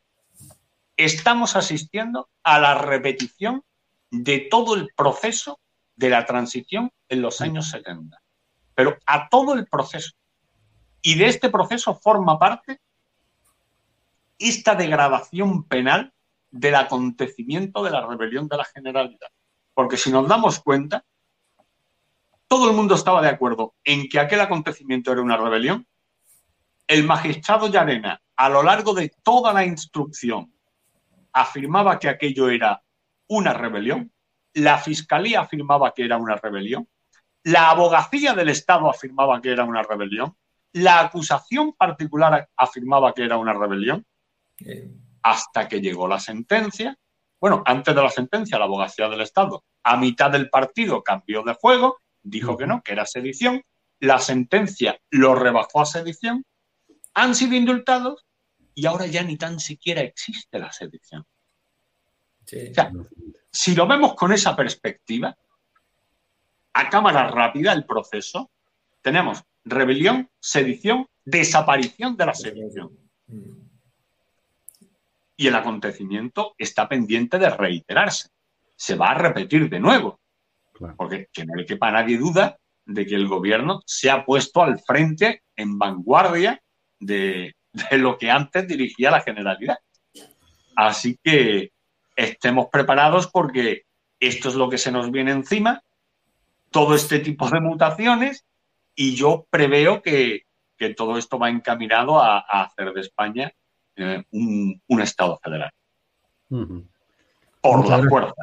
Por la fuerza, sí, por, a las bravas. A pues las bravas, a las bravas. Muchas gracias, Javier, y vamos a escuchar a Iván y a Héctor sobre este, esta cuestión de esa mutación constitucional perpetua. Adelante, Iván.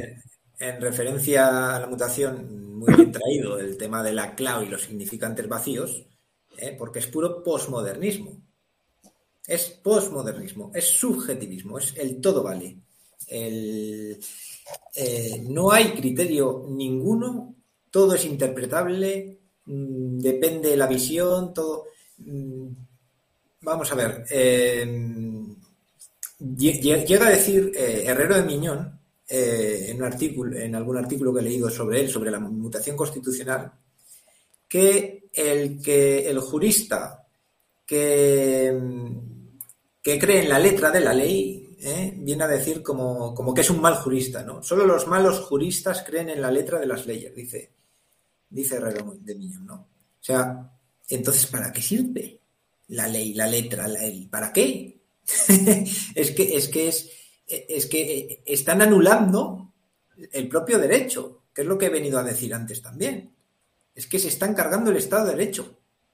Se lo están cargando. se lo están llevando por delante con, con tesis postmodernistas que nos llevan a una arbitrariedad absoluta. Arbitrariedad que ya existía porque ese Estado de Derecho por sí mismo no cerraba el círculo, porque lo político se impone siempre a lo jurídico, pero digamos que se respetaban ciertos, un cierto hábitus, ¿no? En el que para cambiar eh, la realidad, la legislación, a partir de una supuesta realidad social, ¿eh? se hace vía legislativo. El legislativo cambia las leyes y luego los jueces, en función de esas leyes para lo que han sido cambiadas, pues aplica, o juzga en función de eso. ¿Eh? Lo que está haciendo Herrera de Miñón es lo que se llama una interpretación de la ley de tipo sociológico. ¿Vale? Cuando eh, lo más respetable, lo que más respeta al propio derecho, es eh, lo que Emilio Betty, eh, pues la, teoría de, Emilio Betty, que es de una interpretación de tipo analógica, es decir, cuando hay un vacío, eh, un vacío, en realidad no hay un vacío, hay un vacío quizá en algún, en algún momento en el que no está exactamente tipificado o en el que no está exactamente puesto, pero para interpretar esa ley hay que hacer una analogía con el resto de leyes y del derecho. ¿eh? O sea, así se llenan los vacíos. Es decir, la ley tiene que interpretarse desde el contexto del propio derecho, no desde la arbitrariedad política. ¿Vale? Y me sorprende, bueno, no me sorprende, es una forma de decirlo, que Herrero de Miñón, que fue partícipe de la ley para la reforma política, por tanto, partícipe de cambiar la letra de la ley del franquismo para reformar el franquismo. Ahí sí que quiso cambiar la letra. Ahí sí que no dijo, no, las leyes franquistas, pues bueno, pues ahora se interpretan de otra forma. Franco las puso por, un motivo, pero ahora nosotros, como somos otros diferentes, pues las interpretamos. No, no, ahí eso no lo dijo. Él hizo una ley para la reforma política, en el cual se incentivó pues eh, eh, un cambio, una reforma del franquismo y se cambió de ley a ley, diferente ley, de ley a ley. Ahora el rey Miñón no, dice que no. Ya está la ley hecha. La ley ya está escrita. Ahora simplemente cabe interpretarla, que, que cada generación la interprete como quiera y así es infinita. La constitución es infinita. Así ya da igual, da igual. Ayer significaba A, pues hoy significa B. Eso es. O sea, se contradice al herrero de Miñón de la transición. ¿Eh? Se está contradiciendo. Da lo mismo, ya es otro, es otro herrero. Claro, y, es, y, es, y está metiendo una, tesis posmoderna que. Pero esto no es más que el oportunismo de la socialdemocracia. ¿eh? En tiempos de Franco había que huir del franquismo y de toda la letra que venía del franquismo. Y había que. Y había que. Y había que hacer una cosa nueva y una constitución, ¿no? Eh, que, que de alguna forma se viese que fuese algo nuevo, hoy mm, dentro de las tesis socialdemócratas, ¿no? de que es una constitución dentro de, los derechos humanos y todo esto, pues todos los mm, cambios y, todas las, eh, las variaciones que hay en la política que exigen un cambio, pues simplemente no hay que alterar ese texto que desde un punto de vista mm, moral en sí no es malo, porque atiende a los valores de la socialdemocracia. Simplemente hay que reinterpretarlo y ya está, y todo vale. Entonces, ¿para qué no nos vamos a meter en problemas de volver a hacer una constitución nueva? Simplemente hay que reinterpretar ese, texto, no hay que cambiar ninguna letra, da igual. ¿eh? Ese es el posmodernismo, el subjetivismo, el oportunismo de poder. El oportunismo de poder ¿eh? de los mismos que hicieron las tesis del, patriotismo constitucional. ¿Vale? El patriotismo constitucional eh, empezó siendo una reacción contra Hitler y contra el nacionalismo étnico, ¿vale? De Hitler, reivindicando la patria como, como un patriotismo por las instituciones ¿eh? y las instituciones que tenía y los valores, los derechos humanos, demás, en contra del nacionalismo étnico en el cual se le da prioridad a la nación de tipo étnico ¿vale? Con Habermas que es el, que siguió a eh, Stenberger, el primero que habló del patriotismo constitucional, con Habermas, ya se introdujo por oportunismo, por, por, actualidad de la Unión Europea, una Unión Europea existente que pretendía incorporar eh, o eh, ser, ser, un Estado, un, un Estado supranacional en el cual superar a las naciones-Estado, pues ya necesitó, necesitó meter dentro del patriotismo constitucional pues que ya hay pueblos eh, diferentes y entonces, pues bueno, pues hay que respetar las identidades de cada uno. Ya no son las instituciones, ya a ver más por puro oportunismo ya empieza a meter eh, a, los pueblos y a, las, y a las identidades y a las particularidades. Y Peces Barba lo que hace es, con el patriotismo constitucional, según, siguiendo esa tesis de, de, de justificar las comunidades autónomas, dando cabida dentro de la, tesis del patriotismo constitucional al nacionalismo étnico catalán y vasco y a todos los nacionalismos y todas las identidades autonómicas que pueda haber. ¿eh?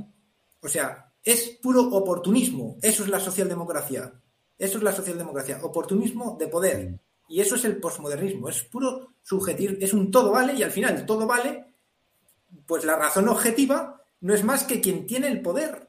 No hay razón desde un punto de vista racional, sino la razón impuesta de, quien tiene el poder. Es lo único objetivo que hay, es el que tiene el poder.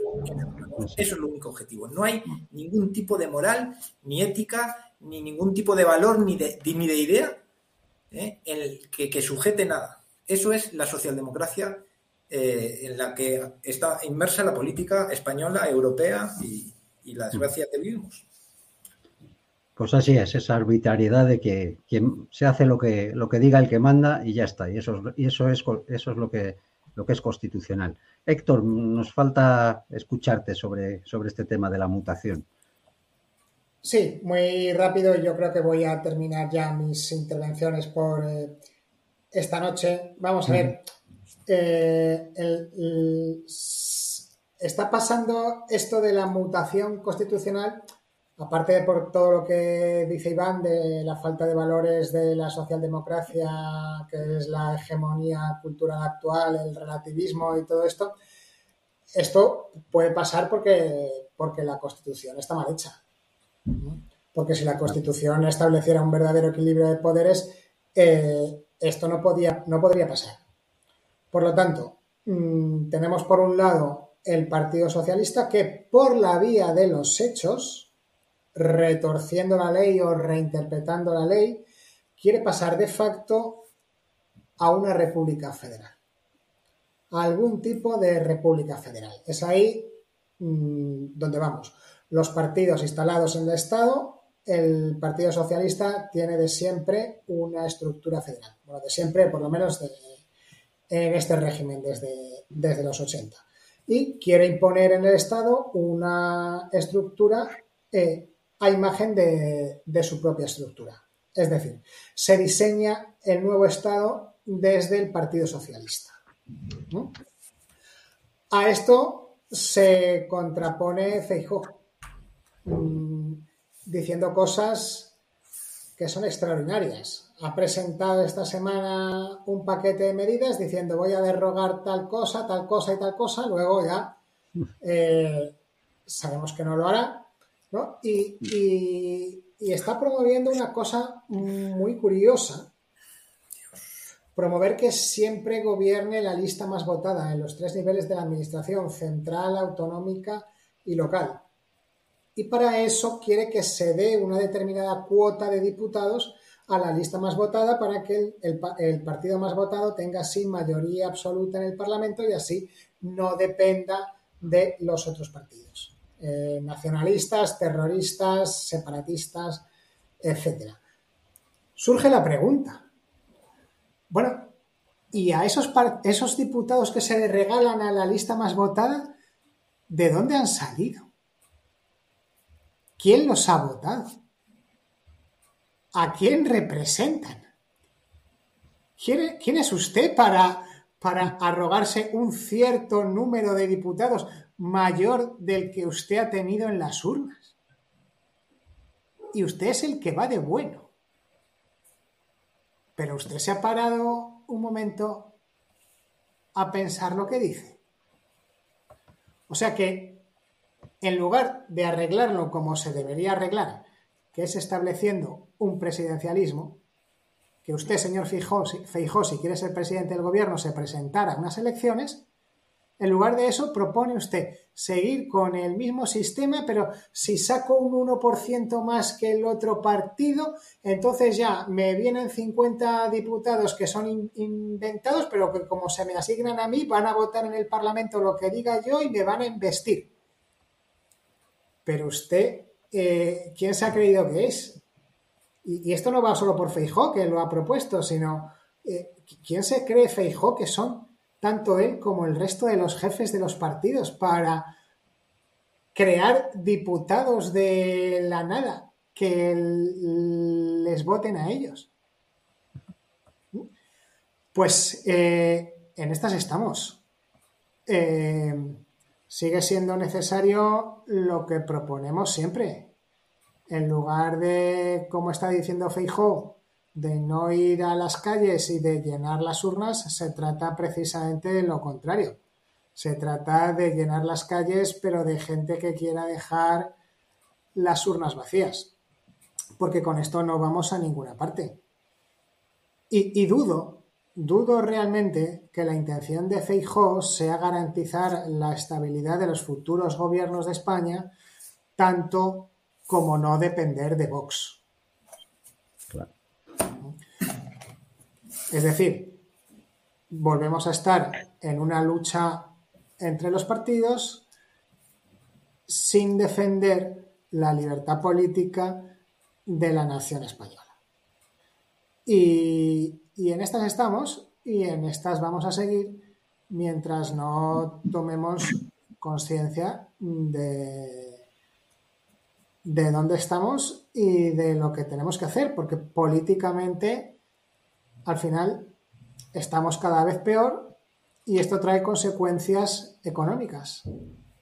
Al final el país es cada vez más pobre, el Estado es cada vez más grande, el Estado es cada vez más ineficiente, la presión fiscal es cada vez mayor, a pesar de tener una presión fiscal cada vez mayor, la deuda pública cada vez crece más rápido y ya es inasumible y, al final dependemos de, Europa y, no de nosotros mismos. Y dependemos de los señores del foro de Davos y de toda esta gente. ¿Mm? Pero la decisión del pueblo español continúa siendo inexistente. Así es, y no pues pararemos de repetirlo, Héctor. Yo creo que aquí lo voy a dejar por esta noche, Cristóbal. Vale, Héctor, que sé que es tarde y además mañana te tenemos aquí otra vez en el Economía Abierta.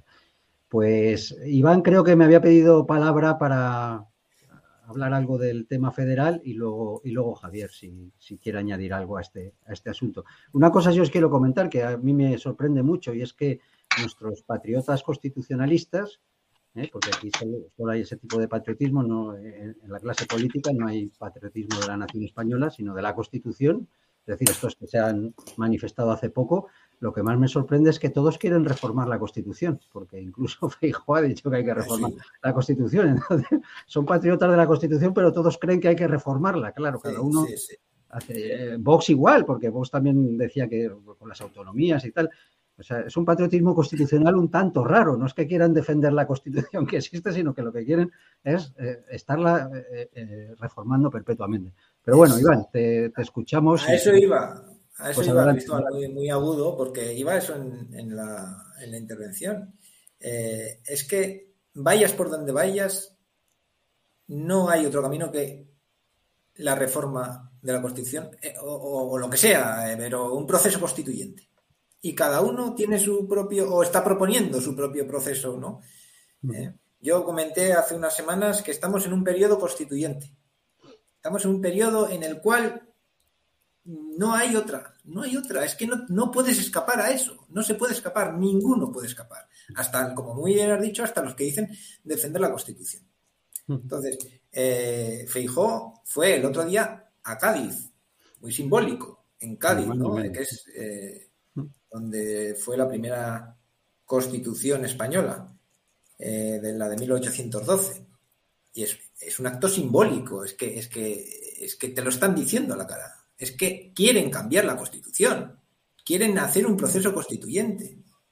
Es que no hay otra, no hay otra, porque están todos incómodos en el poder. Están, están incómodos, no, es, no están como hace 20 años, que están, cada uno había turnismo, había. No, no, es que están incómodos.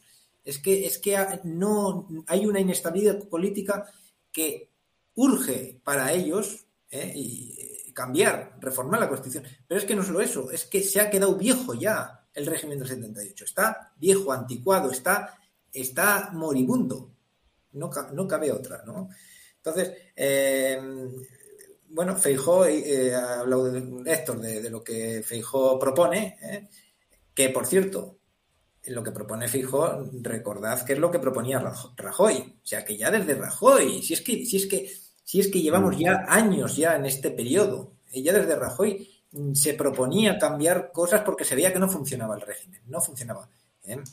De hecho, fue la tesis mm, por la que Antonio García Trevijano eh, hizo aquella conferencia en el Ateneo tan triunfante, tan, tan multitudinaria, sobre el porvenir de España. Él dijo que el porvenir de España iba a ser este. ¿Por qué? Porque en Italia habían eh, iniciado eh, un proceso en el cual iban a cambiar una ley que al final no ha triunfado políticamente. Al final no existe. O sea, ese porvenir se quedó un poco ahí, ahí. Ya veremos si, si al final se acaba haciendo esto. Y tiene un precedente histórico.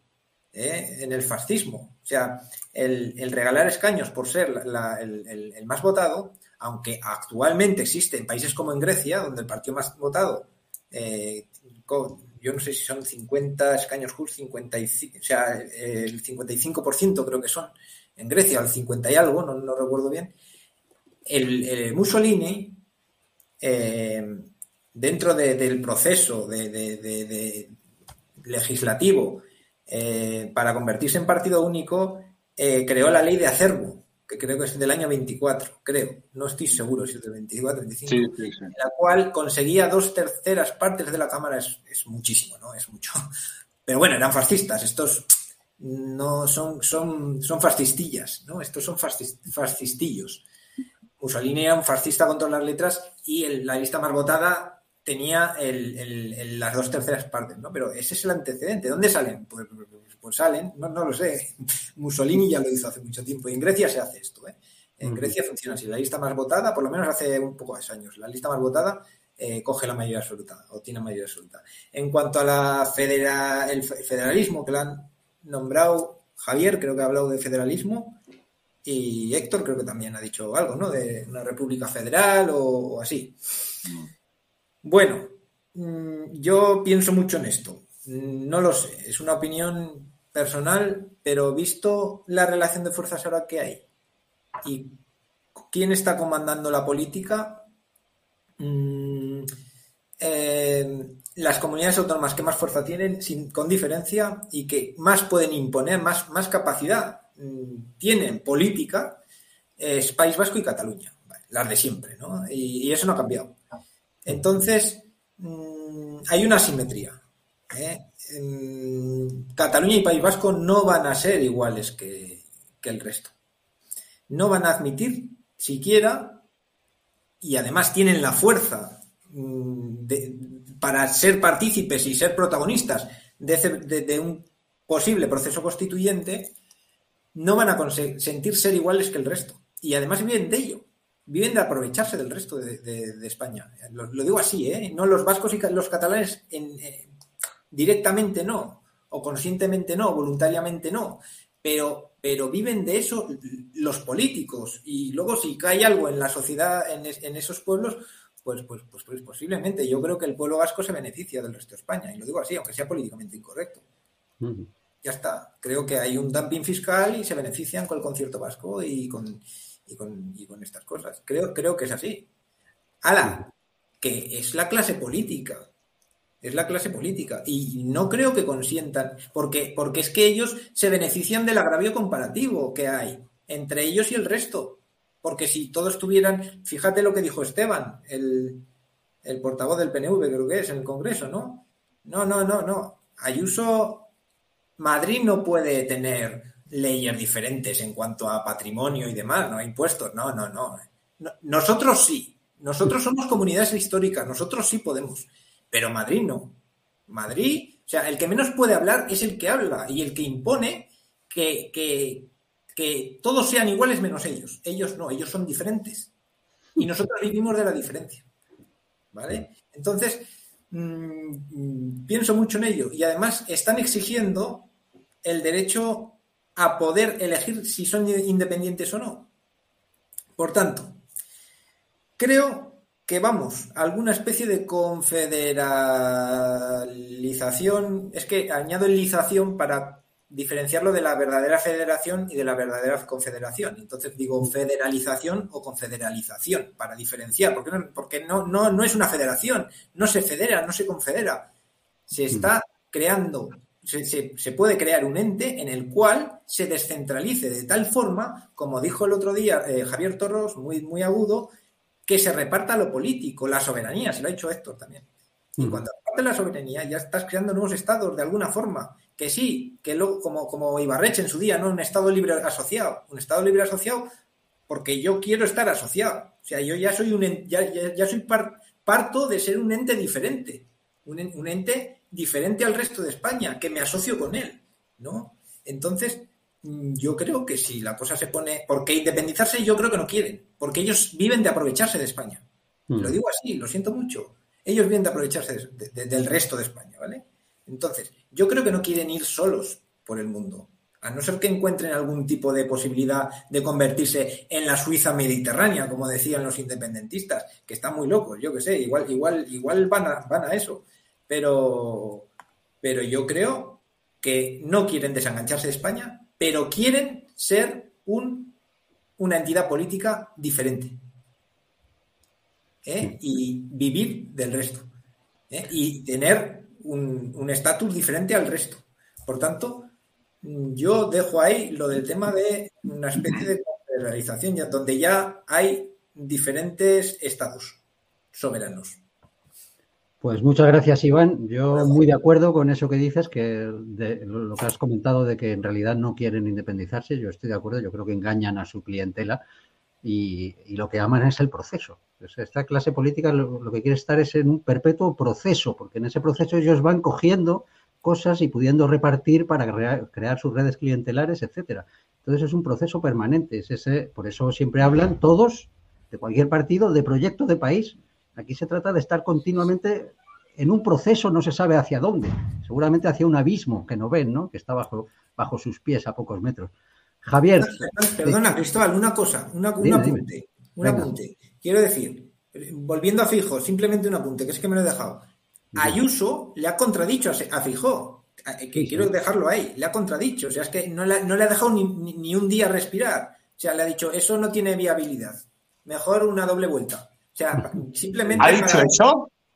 Ayuso, sí. Ayuso ha sugerido que sería mejor una doble vuelta. O sea, es que no, es que, es que Ayuso es la, la verdadera opositora al, al, gobierno, y es que lo dijo el otro día, además, que, y lo sabe que hoy le han montado una en la Complutense que pagué. O sea, que es que, que, que es la verdadera oposición. ¿Vale? Simplemente quería, que quería remarcar eso, que es que no quería que, que se quedara ahí. Gracias, sí, Iván. Si Díaz Ayuso, hmm. si Díaz Ayuso ha dicho eso, que es preferible eh, elegir de forma directa y por mayoría absoluta a doble vuelta, si fuera necesario, el gobierno, Díaz Ayuso está con nosotros. Si es cierto que ha dicho eso. bueno, el solo hecho, el solo hecho de que lo verbalice ya me parece un éxito demoledor. Me parece un éxito enorme si, si ha dicho eso y, y, lo ha verbalizado. Eso es algo extraordinario. Pero las listas no las va es una labor... ¿Perdón? que lo ha dicho. Las listas no las va a quitar, ¿eh? No, no claro que, que no. Pero, pero de forma ambigua. No es que haya dicho que es mejor el sistema mayoritario, doble vuelta. No, ha dicho, no, mejor sería una doble. Una doble vuelta. Sí. Tal, pero no ha dejado muy claro. Hombre, pero si ya va verbalizando eso, el mensaje va calando. Sí, o sea, la gente empieza a oír eso, empieza a sonarle. Ya, ya no, so, no somos cuatro gatos que estamos aquí eh, eh, en una pequeña charla reunidos eh, varias docenas de personas, varios cientos a lo largo de las próximas semanas y, otro grupo, pues igual en Temos o, los del MCRC o Rubén Gisbert o, Álvaro Bernard o, quien sea. O sea, esto ya empieza a sumar y empieza a ir cogiendo cuerpo, por así decir. Vamos, me parece algo totalmente extraordinario esta, esta cuestión. Y sobre el asunto de si quieren o no quieren la independencia, bueno, ahí está. Yo estoy de acuerdo en que gente como Junqueras, Esquerra, no quieren la independencia. Ellos sí quieren estar en el proceso continuo, como dice Cristóbal. Hacer de esto, esto es un modus vivendi y, continuar eh, de forma eh, siempre, o sea, eh, sin, sin, pausa, de esta forma, pero ojo con esto. Hay otros que sí quieren la independencia de verdad. ¿eh? Mm. Otegui, no se ha jugado la vida para quedarse en un proceso perpetuo. Mm. Ese ha secuestrado gente y ha cogido pistolas con un objetivo. Y ese objetivo lo va a seguir persiguiendo. Creo yo, personalmente. Y vamos a tener a Otegui de presidente de, Euskadi, ¿eh? del País Vasco, de, del Endacari. Esto es muy previsible que, que, lo veamos próximamente. Vamos a ver qué sucede en Cataluña, sí, con esto de las inhabilitaciones y demás, pero si son capaces de sortear al Tribunal Supremo, y no me sorprendería que lo consiguieran, porque Yarena está, parece que está ahí, se ha hecho fuerte pero ya vimos luego lo que sucedió con, la sala de lo penal y, Marchena cuando prácticamente derribaron la instrucción y rebajaron de rebelión a sedición. ¿Quién sabe que nos podamos encontrar y qué pueda resolver el Tribunal Supremo con posterioridad a la instrucción de Yarena? Porque una cosa es el proceso de instrucción que hace Yarena y otra cosa es el juicio oral que haga la sala de lo penal del Tribunal Supremo con posterioridad. Y ya veremos ahí qué es lo que sucede. Si vamos hacia un modelo federal, que yo estoy convencido de que vamos a eso, precisamente por lo que apuntó Héctor en, un programa y, y, que me dio a mí la idea de lo de, claro, se ha acabado de repartir el Estado, ahora lo que están repartiendo es la nación, lo político, porque es que ya no queda más que repartir. Y como están en esas, pues necesitan este proceso constituyente hacia un modelo federal para continuar con el reparto, porque ya mm. no tienen nada que repartir. Y como el juego consiste en repartir, ¿y para qué quieren el reparto? Para incrementar sus dotaciones presupuestarias. ¿Para qué necesitan esas dotaciones presupuestarias? Para pagar sus redes clientelares. ¿Y para qué necesitan las redes clientelares? Para perpetuarse en el poder y continuar ese proceso de forma indefinida. Adelante, Héctor, por favor.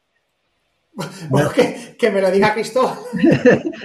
No, si, has terminado, Javier, le doy palabra. Perdón, Si has, terminado, Javier, o quieres añadir algo más? Sí, sí, adelante, por favor, Héctor, adelante, adelante. Héctor, que se nos iba al final, eh, me ha dicho, quiero decir algo. pues venga, adelante. No, respecto a este tema de la República Federal, claro que la manera de vender ese, esa federalización o esa confederalización, como ha dicho Iván, no recuerdo ahora qué palabra exacta, eh, para expresar la artificiosidad del, hecho, la manera de venderlo es acabar con la monarquía. O sea, eso tendría tanto impacto mediático que facilitaría la aceptación de ese Estado no unitario por parte del pueblo.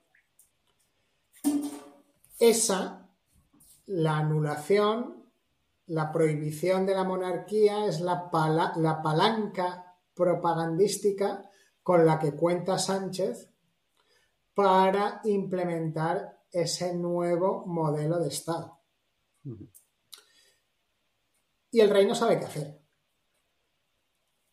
El rey ha pasado de aquel discurso tan duro eh, contra la independencia de Cataluña que hizo en el 2017 Mm, a no hacer absolutamente nada. Entonces el rey va a tener que tomar decisiones en el futuro cercano si quiere conservar la corona de España. Yo lo veo así. Solamente quería hacer este apunte.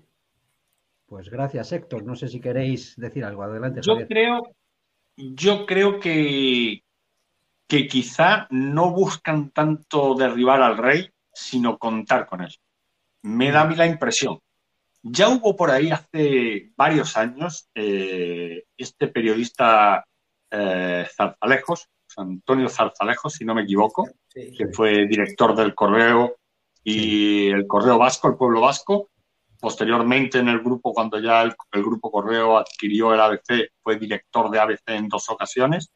Un hermano suyo ha sido un alto cargo del gobierno con, con Rajoy, creo recordar, o con Aznar, porque es del PP. Javier Zarzalejos se llama el hermano, si no, si no me equivoco. Bueno, este tal José Antonio Zarzalejos eh, firmó en una ocasión un artículo en el confidencial.com, mm. lo firmó conjuntamente con quien posteriormente eh, fue presidente del Senado en esta misma legislatura, antes que este señor que hay ahora, Underkill, no recuerdo ahora el nombre, Manuel Cruz quizá se llamara este, este señor. Bueno, en cualquier caso, firmaron conjuntamente un artículo en el que defendían la idea de una monarquía federal. Sí, mm, me acuerdo. Pero con absoluta claridad y de forma totalmente explícita. Solo les faltaba mm, llegar a la conclusión de que esto convertiría a, Felipe en emperador. Es lo único que les faltaba. Porque, Eso va absolutamente en contra de la esencia de la monarquía como símbolo de la unidad nacional. Es precisamente lo contrario. Claro. Lo. Claro, pero no es, desde mi punto de vista, echar a la monarquía o eliminar a la monarquía para constituir la república, sino contar con la monarquía para constituir la república y que sea la propia monarquía la que se suicide en holocausto de forma voluntaria. Porque si, si el rey Felipe aceptara esto, mm, vamos, no es que la dinastía pierda la corona, es que la corona la pierde él. Totalmente. Él pierde la corona. Bueno, estamos acostumbrados a que esta monarquía eh, traicione su naturaleza, sea leal a su cometido. Esta monarquía, todo, lo que ha hecho siempre. toda la dinastía de los Borbones. Toda, toda dinastía y, Este le firmó los indultos a Sánchez. Bueno. Sí, sí, sí, sí. Pero, pero el, rey de España, eh, bueno, pues ya ves lo que ha creado, ¿no? Eh, primero, se saltó la línea dinástica. Eh, luego eh, traicionó a Franco, ¿no? que es sucesor de Franco, y lo traicionó, creando el sistema actual ¿no? Eh, y, llevando a España a, su posible desaparición. bueno, es lo que ha hecho siempre la monarquía, traicionar, traicionar su cometido, su es una traición tras traición, es que es, es que es sistemático en este régimen. ¿Vale? entonces, yo creo que vamos a una, yo creo que lo que dice Héctor tiene bastante sentido. O sea, eh, y creo que hay dos, dos, posturas. Creo que hay dos posturas. Creo que la descentralización del, del Estado con una federación, federalización, confederalización, eh, es posible. O sea, es, está, está en las dos partes, está, se contempla en las dos partes, pero la, la derecha la contempla con la monarquía, en principio, en principio, con la monarquía, y creo que el otro bloque no la contempla. Es que yo, mm, y ahora mismo creo que, la monarquía está más en peligro, que, o sea, es, más posible que, haya una república de partidos eh, federal o lo que sea que, que, siga la, monarquía. Yo creo que, yo creo que sí. Yo creo que, es más, es que, es que creo que ya el rey no tiene función. Juan Carlos tenía una función Juan, Carlos tiene primero repartir el poder, eh, ser la cabeza, mm, el sucesor de Franco y por tanto la, cabeza del Estado español. Eh, repartir el poder y luego mm, pues la cabeza ¿no? de, la corrupción, incluso la mano que tenía con el régimen saudí, eh, la, importación como el petróleo, incluso es que este, este rey tiene, tiene esas capacidades diplomáticas, aunque, aunque fuera Juan Carlos con la mano mm, por detrás, ¿no? Para, para pedir comisiones. ¿Tiene este rey esas capacidades de, diplomáticas, esas capacidades para... ¿Qué aporta este rey? ¿Qué aporta la monarquía hoy a España? Yo creo que ya no aporta nada. Es que ya no, tiene sentido para el poder, ¿eh? Estoy hablando para el poder, para los propios partidos, para los propios mm, actores del poder en España. No tiene sentido. Yo creo que mm, de seguir así, yo creo que lo más probable es que acabe en una república. Además que justificaría el cambio, justificaría, lo justificaría, porque sería, eh, sería el mito, el, mito en el cual eh, se agarraría el nuevo régimen, la república. Yo creo que es posible, eh, yo creo que es lo más probable, no, no, no creo que sea un definitivo, porque está la, opción que ha expuesto Javier Torros de la derecha, del bloque de la derecha, que sí que es verdad que ahora mismo es monárquico, de hecho la monarquía ahora mismo está en la derecha, cuando con Juan Carlos estaba en medio, en centro de todos los partidos, hoy está en la derecha. Se identifica en la derecha, entonces yo creo que la República es factible. Yo creo que eso es únicamente, Iván, la identificación de la monarquía con la derecha y no esa posición central que tenía anteriormente durante eh, las presidencias de, Suárez, Calvo Sotelo, Felipe González, Aznar, por la razón de que el PSOE, habiéndose puesto el PSOE a sí mismo en una posición en la que sus únicos aliados posibles son los separatistas y los terroristas, eso obliga al rey a situarse a sí mismo a la derecha. Sí, y a que la identifiquen ahí también el resto. Claro, claro, porque, pero la acción, quien está moviendo la ventana de Overton, a ese respecto, y al otro también, es la derecha. Siempre creemos, o siempre nos solemos tender a hacernos la idea de que la izquierda va moviendo la ventana de Overton. No, la izquierda pone las cosas. Y luego llega la derecha y es la derecha la que la mueve la ventana de Overton mediante su aceptación de las premisas de la izquierda.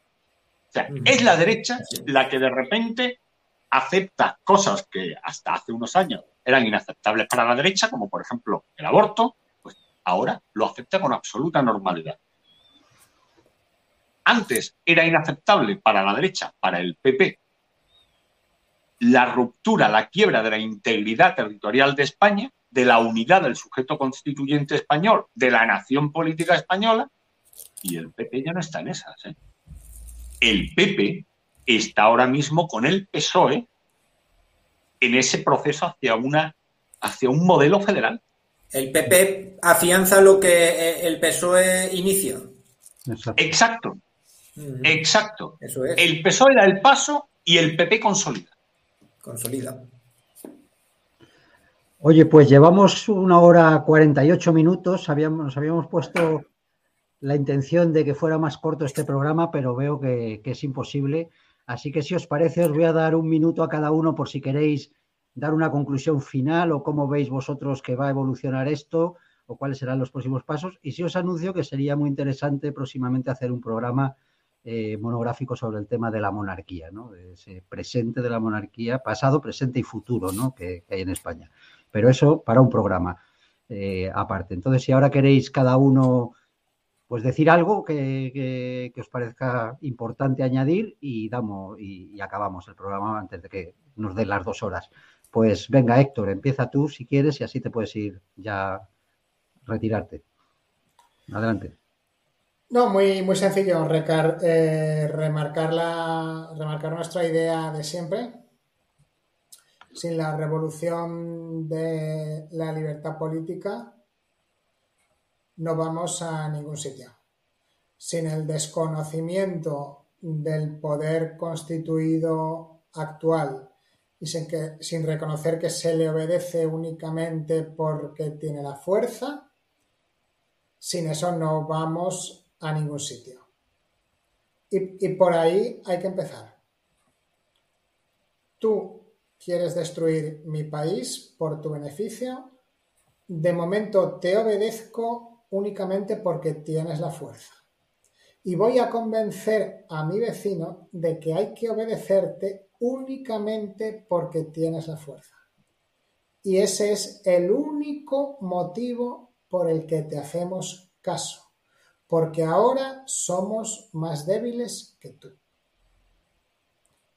Y es por ahí. Gracias, Héctor. Pues, Iván, si quieres dar una última reflexión, te escuchamos. Sí, dice aquí un oyente que si se debería convocar un referéndum para elegir la forma de Estado de España.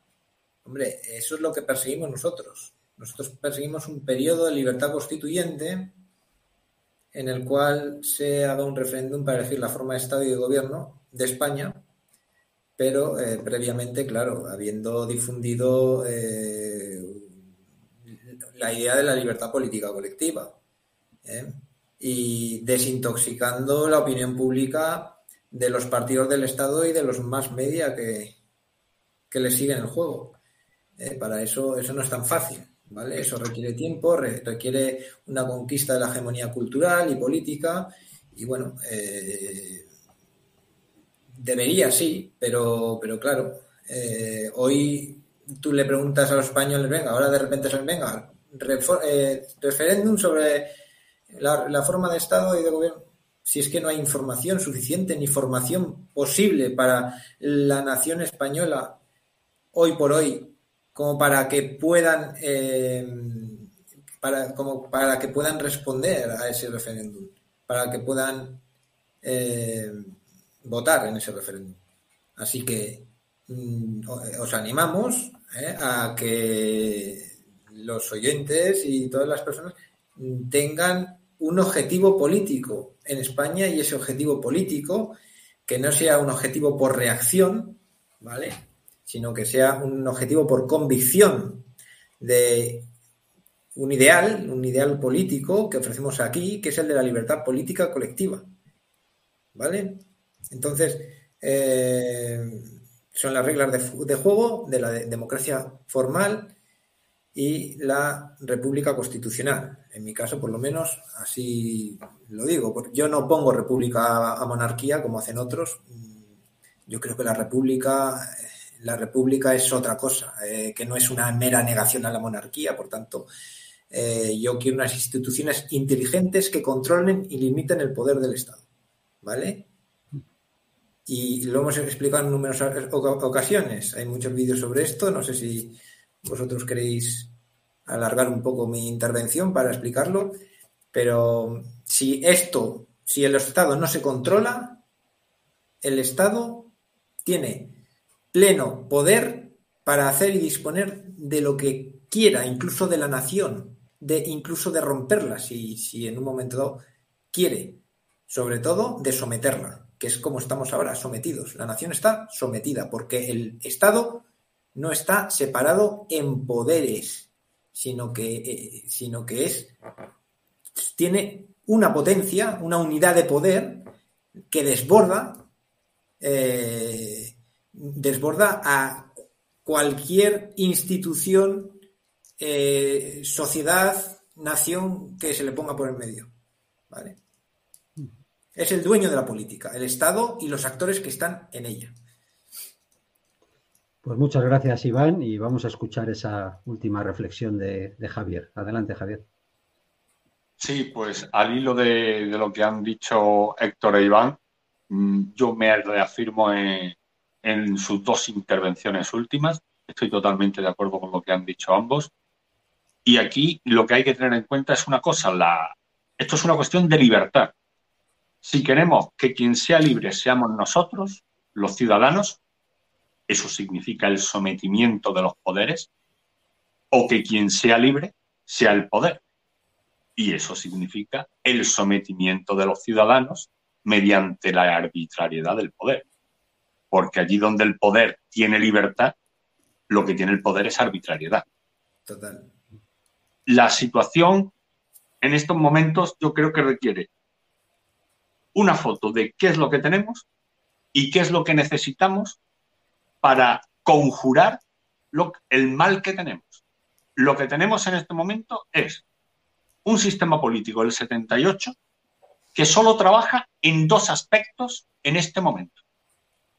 Por un lado, en la liquidación planificada de la nación política española. Y por otro lado, en hacer un teatro para disimular y que los ciudadanos no se aperciban de lo anterior. Esto es, todo lo que en la España del 78 no es liquidación de la planificada de la nación política, es teatro para disimular. Ante esto, la única solución posible es la separación de poderes mediante la separación de los medios de elección de esos poderes. Esto es, dos urnas. Una urna para elegir al poder legislativo y otra urna para elegir al poder ejecutivo. En ambos casos por mayoría absoluta. Y en ambos casos a doble vuelta si fuera necesario. Es la única solución posible para poner un remedio a la situación actual y conjurarla para que no se repita en el futuro la situación presente. Si ponemos un parche, esto no tiene solución. El mantenimiento del sistema actual no tiene arreglo. Está muerto. El 78 está muerto.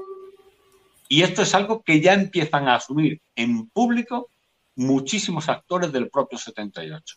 Lo único que podemos hacer es continuar tal y como estamos, tratando de conquistar la hegemonía cultural e insistir una y otra vez, tantas veces como sea necesario y en todos los lugares donde nos sea posible, en que separación de poderes es separación de los medios de elección de esos poderes. Y que para que la elección de esos poderes sea legítima y sea justa, esa elección tiene que ser de forma directa por los ciudadanos y sin intermediación de listas elaboradas por los partidos. Elección directa. Pues está muy claro, Javier. Estamos, creo, todos de acuerdo en estas, en vuestras tres últimas intervenciones. Y nada, daros las gracias a los tres, Javier, Iván y Héctor, por poner luz en estos temas complejos que siempre se pasan rápido por la actualidad informativa, un tema cambia a otro y nunca se da tiempo a profundizar en asuntos. Y aquí nos gusta pues ver realmente las causas y las consecuencias profundas de aquello que, bueno, pasa como, como si fuera normal, ¿no? Pero aquí no, nada es normal. Así que muchas gracias a los tres, muchas gracias a todos los espectadores y recordaros que mañana tenemos programa también, esta vez hacemos dos programas seguidos, mañana será una economía abierta, así que a Héctor le toca repetir con nosotros y mañana además tenemos como invitado nada menos que a Lorenzo Ramírez, así que os aconsejo que lo escuchéis porque van a hacer él con los otros invitados, con Gonzalo Cañete, Diego Quevedo y Ernesto Rebello, además de Héctor, pues las previsiones económicas para 2023 Así que preparaos tila, preparaos tabaco los que fuméis como yo, porque seguramente va a ser fuerte el programa. Y nada, repetiros como siempre que deis me gusta, que divulguéis el, programa, porque es la única forma de llegar cada vez a más gente y que haya más españoles ¿no? que puedan ir despertando a la dramática realidad de la situación actual. Muchas gracias a todos y nos vemos mañana.